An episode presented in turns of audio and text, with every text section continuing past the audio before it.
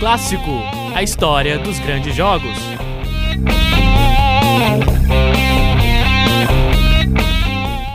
Oi, você que se liga É Clássico de hoje. Eu sou Nicolas Amos, acadêmico de jornalismo da Univale.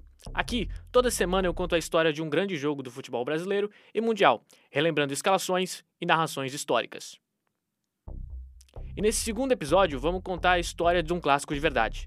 Tão clássico quanto churrasco de domingo ou arrancar o tampão do dedo do pé na pelada da rua. A maior rivalidade das Américas, El Super Clássico, no maior palco do futebol sul-americano, a final da Libertadores da América. O primeiro jogo da edição de 2018 foi um espetáculo. Benedetto e Prato decidindo, La Bombonera pulsando como poucas vezes na história. Terminou empatado, 2 a 2. A decisão ficaria para o segundo jogo no Monumental de Nunes. Porém, não foi isso que aconteceu. Quem detalha esse episódio é William Tavares e Mauro César Pereira no ESPN Linha de Passe. Isso aí rodou ontem as redes sociais, o mundo inteiro, essa imagem terrível, ônibus do Boca passando ali, os torcedores do River jogando tudo que tinham nas mãos, pedra e tal, e jogadores do Boca feridos e tudo. E aconteceu que não rolou o jogo porque não tinham condições os jogadores do Boca para entrarem em campo.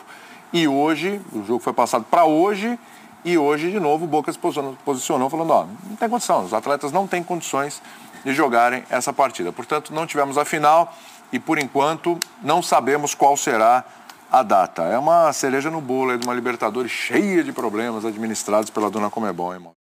Na véspera do jogo, resolveram pela manhã dar um, uma blitz na casa de Héctor Caverna Godoy, líder de Los Borrachos del Tablón, a barra do River Plate.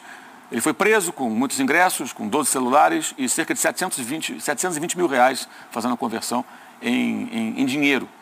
É, o que aconteceu? Os ingressos apreendidos, os, o capo da, da barra preso, é, outros elementos também detidos. Bem, os borrachos do tablão não vão ao jogo. Essa é a mensagem? Não haverá jogo. E depois de todo esse imbróglio criado pelos vândalos, a Comembol não aceitou as reclamações do time do Boca, que pediam o cancelamento do jogo e os três pontos para o time, como previa o regulamento da Libertadores naquele ano. O jogo acabou sendo marcado para 9 de dezembro, no Santiago Bernabéu, na Espanha. Isso rendeu até comentários ácidos de todos os lados, sugerindo inclusive até mudança do nome da competição naquele ano para Copa Colonizadores da América. De qualquer forma, teve jogo e teve espetáculo. O jogo começa bom. Os dois times não estranham o estádio e vão para cima. Começa o primeiro tempo e quem ataca primeiro é o Boca. Domina aí o Pérez, acionando pelo lado esquerdo, Olaza, olhou para a área, tentou, descolou o cruzamento, quase o gol. Boca vinha pressionando o River, sempre na bola aérea. Empurra, empurra, vem aí a cobrança ali pelo meio, sai o desvio, a chance pro gol, pegou, goleiro Armani. Apesar de demorar um pouco, o River respondia. Já na autorização, vai bola para a área por baixo, a partida de primeira, jogada ensaiada na cobrança do escanteio. E teve a liberdade para finalização. Do lado do Boca, todas as atenções estavam nele, Dário Benedetto.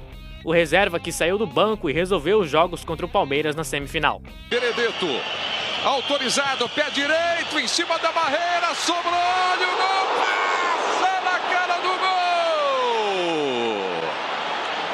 Passa uma bola perigosa e vai para fora. E numa final de Libertadores na Europa, vários jogadores famosos estavam presentes nas arquibancadas, inclusive um tal de Lionel Messi. Lionel Messi aparece aqui para acompanhar o jogo, tá de boné lá em cima, olha. Mas, de repente, aquele jogador que eu falei que todos estavam de olho sai na cara do gol. Passou,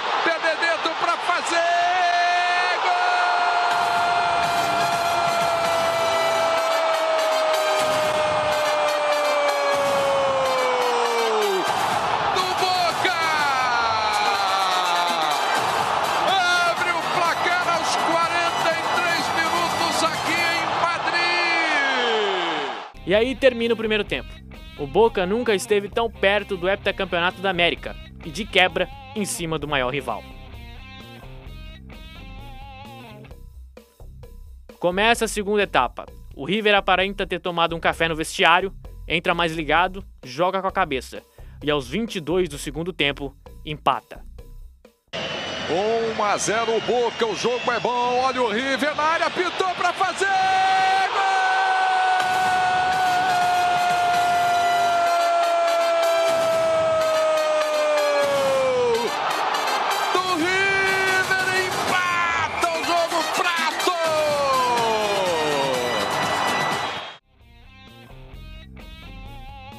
1 a 1. Agora os olhos do mundo estão vidrados no superclássico que pode se resolver a qualquer momento. Na arquibancada, torcedores oscilando entre o êxtase e o desespero. O coração para cada lance. O jogo da vida estava ali, materializado em campo, e restava aos literais jogadores desse jogo mar em rumo à glória eterna. E aos dois minutos do primeiro tempo da prorrogação, o fim da história começava a se desenhar. Tem mais cartão? Cartão é expulsão. É expulsão. Tá expulso Barrios. A história começa a mudar na prorrogação.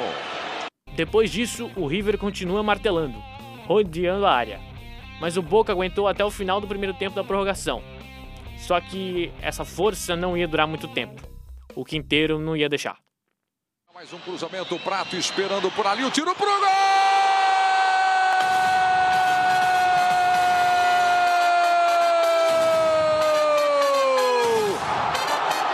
Do River!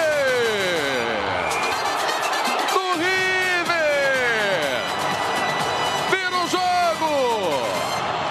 Vai pra cima o River Plate! Quer decidir, pra cima pra decidir! Agora, perdendo, o Boca tinha que ir pra cima, não tinha jeito. Ou a bola entrava ou entrava. E não é que quase entrou? Olha a bola na área, pegou o Armani, ia pra dentro, seria contra o gol do River, seria contra. Nandes meteu essa bola na área, desviou, sobrou no tiro pro gol na trave.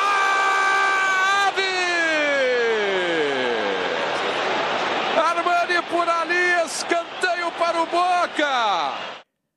E é claro que num jogo desse tamanho, a lei máxima do futebol ia ser aplicada. Quem não faz, toma.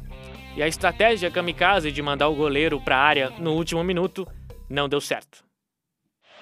Com esperança, acreditando o torcedor do Boca. Vai bola para a área. Escanteio fechado, cobrado. Sai o desvio. Olha o River, vai matar. Vai acabar. Vai fazer. Vai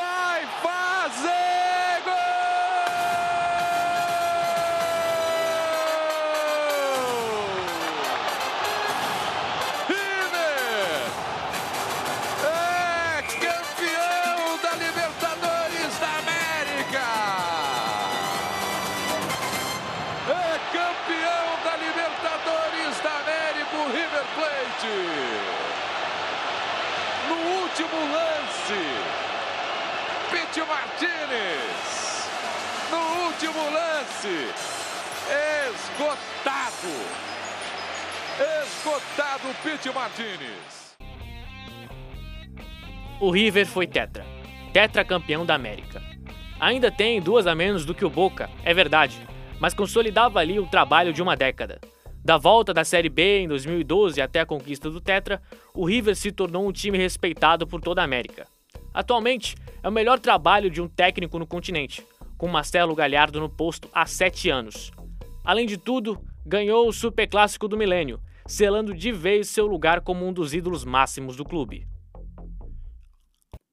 As narrações utilizadas nesse episódio de É Clássico são da voz de Nivaldo Prieto e propriedade da Fox Sports. Os comentários são das vozes de William Tavares e Mauro César Pereira no linha de passe da ESPN. É Clássico, a história dos grandes jogos. Apresentação: Nicolas Ramos. Supervisão: André Pinheiro. Vinhetas: Bruno Portes. Uma produção Oxigênio Central de Podcasts. Projeto de extensão do curso de jornalismo, Escola de Artes, Comunicação e Hospitalidade. Universidade do Vale do Itajaí, Univale.